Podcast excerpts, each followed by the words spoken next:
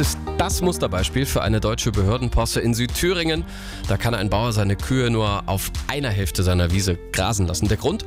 Die andere Hälfte liegt auf bayerischem Staatsgebiet. Für jede Grenzüberschreitung hätte er seine Rinder behördlich ummelden müssen, aber Jetzt David Dizun aus der Landeswelle Thüringen Nachrichtenredaktion. Scheint sich dann doch der gesunde Menschenverstand durchgesetzt zu haben. Ja, man könnte auch sagen, der innerdeutsche Rinderwahn hat ein Ende.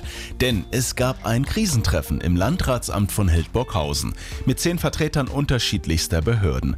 Und jetzt kann er endlich seinen Elektrozaun wieder abbauen, sagte uns Landwirt Dietmar Koch aus Streufdorf. Die Rinder können ab sofort rüber. Der Zaun ist offen. Man hat aus dem kompletten Weidegebiet, bestehend aus Thüringer und bayerischer Flächen, eine Einheit gemacht. Damit entfällt die Ummeldung der Tiere, wenn sie die Landesgrenze nach links oder rechts verlassen. Endlich die Einigung also nach dem ganzen Theater. Der Bauer, der wollte schon hinschmeißen. Aber jetzt sind seine Kühe glücklich, die haben viel mehr Platz, müssen sich aber auch erstmal an diesen bayerischen Kulturschock gewöhnen. Wir müssen natürlich jetzt warten.